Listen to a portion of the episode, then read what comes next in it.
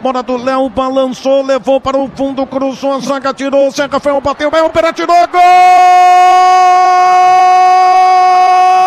do Bahia!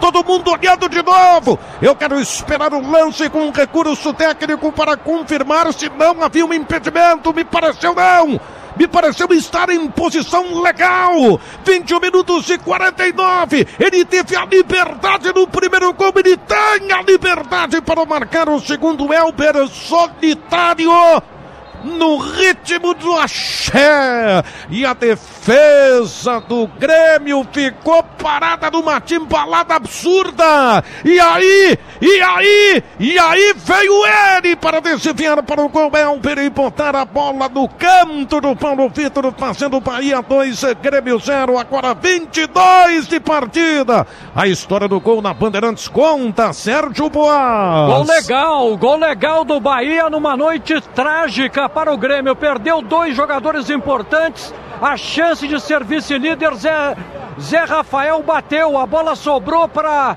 o jogador Elber, que bateu forte, sem chances para o goleiro Paulo Vitor. Ele entrava pela direita, Bahia 2 a 0 com 10 homens em campo, Cláudio. É, mais uma surpresa. O Bahia estava se defendendo com 11, com 10, parecia que ia ficar mais lá atrás, mas o Bahia resolveu sair.